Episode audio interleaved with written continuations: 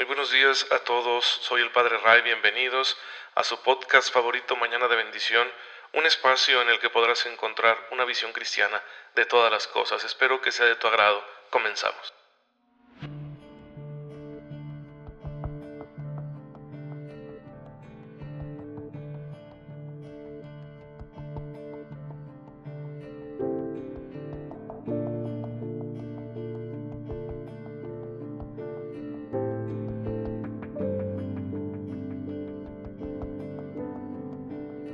Feliz jueves eucarístico, queridos hermanos, espero que hayan pasado unas muy felices fiestas patrias también, que hayan disfrutado con su familia, que hayan ofrecido su oración por nuestro amado país que tiene tantos problemas que se han estado grabando en el último par de años y que bueno, pues necesitamos la ayuda de Dios, ¿no? Porque enfrentamos una crisis sin duda y además con la pandemia se agravó. Se agravaron situaciones que traíamos desde antes, algunas nuevas que fueron surgiendo y ahora la pandemia nos puso contra las cuerdas. Pero el Señor tiene su mirada puesta en nuestro país.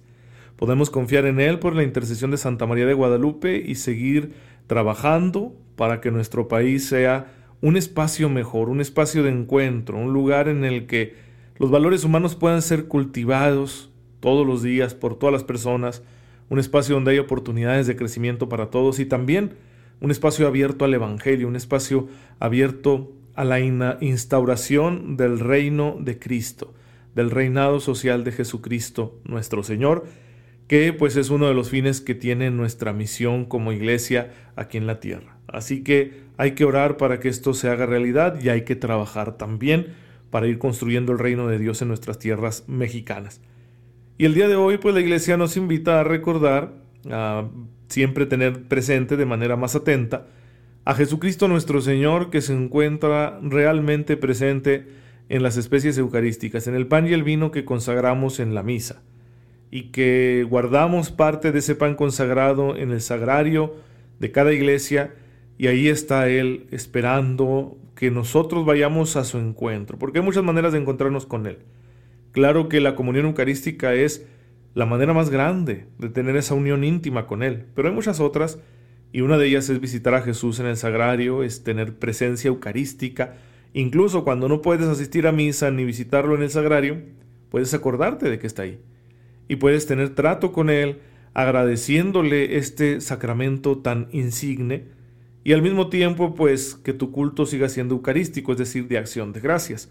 Al considerar que Jesús está presente en los sagrarios del mundo, al considerar que Jesús se hace presente en cada Eucaristía, bueno, agradecerle ese don, bendecirlo por ese don y por todos los demás que se derivan de él. Así que es muy importante que nosotros hagamos esta reflexión todos los días, hagamos oración eucarística, aunque no podamos estar físicamente delante de un sagrario o no podamos comulgar físicamente, siempre podremos tener este acto de fe en Jesús Eucaristía.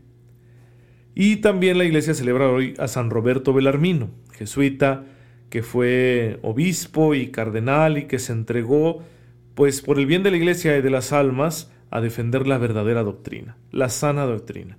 Es una tarea muy importante que solemos despreciar en estos tiempos porque como que cada quien vive en su verdad. Y a veces tendemos a, a hacer este tipo de afirmaciones, ¿no? Tú tienes tu verdad, yo tengo la mía, ¿no? La verdad es una, ¿sí?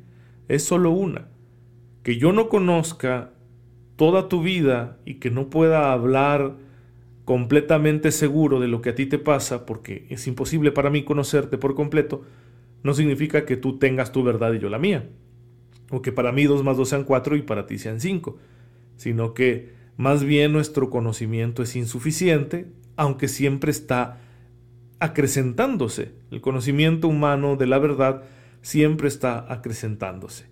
Y bueno, en ese sentido, pues hay que defender la verdad, también doctrinalmente hablando, es decir, hay una verdad que ha sido revelada para todos nosotros, para nuestra salvación, y es preciso defenderla, de malinterpretaciones que siempre se van a dar con el curso de los tiempos. Así que él se entregó, San Roberto Belarmino se entregó a esta tarea, ingrata tarea, pero muy necesaria, y bueno, pues nosotros también tenemos parte en esa misión. Así que hay que pedirle al Señor las mismas gracias que le dio a él, para poder defender la verdad. No con polémicas inútiles, pero sí siendo muy claros en lo que creemos y pensamos, sabiendo dar razón de nuestra esperanza, de nuestra fe, argumentando con la lógica y pues por supuesto a partir de la revelación que hemos recibido para que ésta sea bien comprendida y nos lleve a todos los hombres a conocer a Cristo, amarlo y servirlo, porque en ello está nuestra felicidad no solo terrenal, sino eterna. Bien, dicho esto, hermanos, en Mañana de Bendición, pues estamos hablando de la verdad. Ahorita específicamente acerca de la verdad moral que nos enseña la Iglesia Católica a partir de la revelación, la cual la encontramos en las escrituras y en la tradición y ya estamos analizando las normas morales específicas que tenemos como cristianos, los mandamientos. Y estamos hablando del primer mandamiento que es amar a Dios sobre todas las cosas, pero estamos fundamentando para conocer todas sus implicaciones. Decía en los episodios pasados que amar a Dios significa adorarlo. Y la adoración tiene unas características específicas. Y yo las he analizado siguiendo el texto bíblico del capítulo cuarto de San Mateo, donde Jesús es tentado por el diablo y ahí él le responde a las tentaciones con la adoración a Dios. Una adoración que él fundamenta con las escrituras, con el Antiguo Testamento, y así nos demuestra qué significa esa adoración ya en lo concreto. Hoy vamos a irnos al capítulo cuarto de San Juan, donde Jesús dialoga con la mujer samaritana. Y está en ese diálogo rompiendo dos tabúes. Primero, el que un hombre hablara con una mujer a solas no era bien visto en aquella sociedad. Y Jesús rompe con ello, indicándonos que la dignidad de la mujer es muy importante para él, que la mujer es plenamente heredera del Evangelio, no está en un segundo lugar en cuanto a la herencia de los bienes eternos, ¿sí? los hombres y las mujeres somos ambos herederos de los bienes eternos, y además que Jesús está ofreciéndole a esta mujer una respuesta, porque es una mujer que se encuentra en una situación muy peculiar, está en busca de amor. Por eso le dice el Señor, tú has tenido cinco maridos y el que tienes ahorita no es tu marido.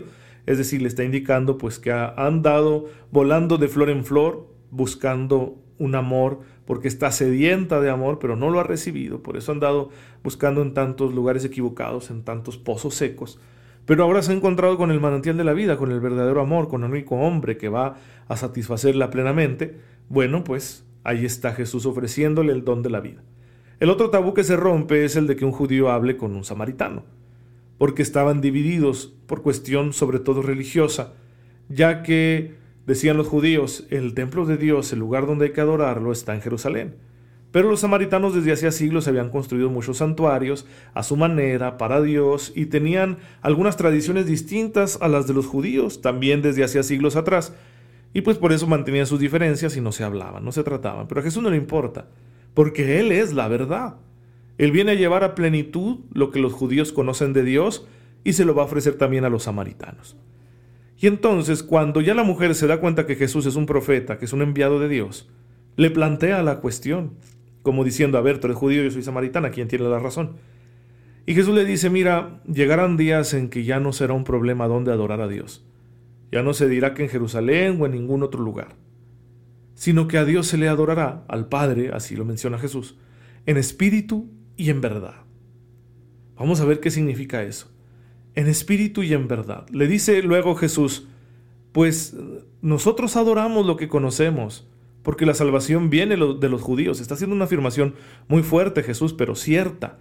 Si el pueblo judío, heredero de las promesas del antiguo Israel, de ahí viene realmente el conocimiento del verdadero Dios. Está diciendo que la fe de los judíos es mejor que la de los samaritanos, está más completa. El judío sí conoce lo que adora. En cambio, el samaritano ya ha perdido esa verdad. Pero no por eso están cerradas las puertas del verdadero conocimiento de Dios para ellos. Entonces, adorar a Dios en verdad significa reconocer esa doctrina verdadera acerca de Dios.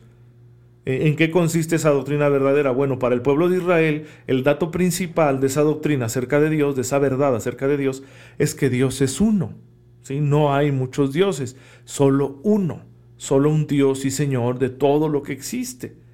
Ya después dirán es el creador, es el liberador, es providente, etcétera, etcétera. ¿Sí? Pero en principio esa es la verdad que el pueblo de Israel, que los judíos poseen acerca de Dios. Y con ello Jesús está afirmando que eso es verdad.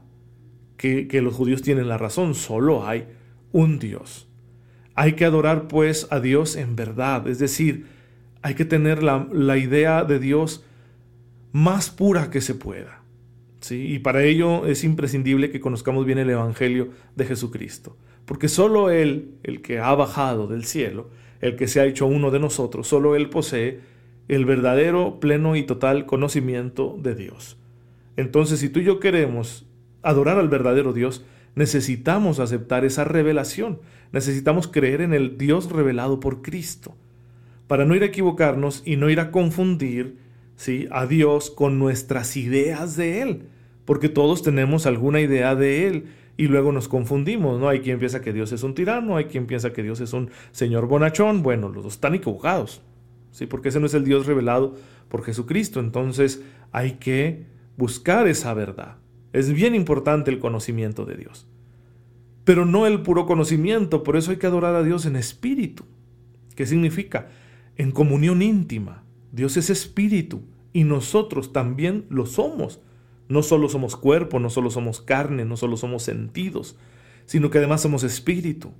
Entonces de espíritu a espíritu en relación, ahora el verdadero lugar para adorar a Dios ya no es un templo de piedra, sino es el espíritu del hombre. ¿Sí? Tu alma y la mía, tu corazón y el mío son el nuevo templo de Dios. Por eso ahora no importa tanto el lugar físico. A partir de Cristo ya no es que tengamos que ir todos a peregrinar a Jerusalén, sino que tú eres el templo, ¿sí? Claro, los católicos tenemos desde siglos nuestros lugares de oración, nuestros lugares de reunión, donde adoramos a Dios juntos, donde celebramos públicamente la Eucaristía, son nuestros templos, nuestras iglesias. Y tenemos nuestros santuarios y nos gusta dedicarle este a Cristo, este a la Virgen, este a aquel santo, y vamos y peregrinamos. Jesús no está diciendo que eso es un pecado. Pero que no nos engañemos pensando que solo puedo adorar a Dios cuando voy al lugar físico. ¿sí? De hecho, si voy al lugar físico, pero mi adoración no es en espíritu, pues no adoré. Entré a lo mejor como un turista, ¿no? A mí me ha pasado mucho y, y me perturba un poco cuando visito la Catedral Metropolitana de México, en la Ciudad de México, que es una obra arquitectónica esplendorosa, preciosa, y me gusta estar en misa ahí, porque para mí es entrar en la historia de la fe en las tierras mexicanas. Entonces estoy en misa ahí, pero alrededor de la gente que estamos en las bancas celebrando la misa o haciendo oración, hay turistas que sin la menor reverencia van tomando fotos al lugar, ¿sí?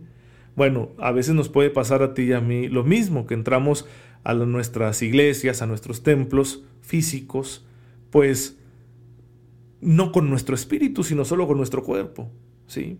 Entonces la adoración a Dios tiene que ser en espíritu, no es el lugar geográfico, no es el lugar físico lo que nos hace acceder a la oración. Puede facilitarla o no, pero lo más importante es que la adoración se dé en el lugar espiritual, es decir, dentro del ser humano, en el espíritu del hombre. Así hay que adorar a Dios.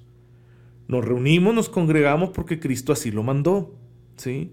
Venimos a la iglesia a celebrar el misterio de nuestra salvación porque Él dijo hagan esto en memoria mía.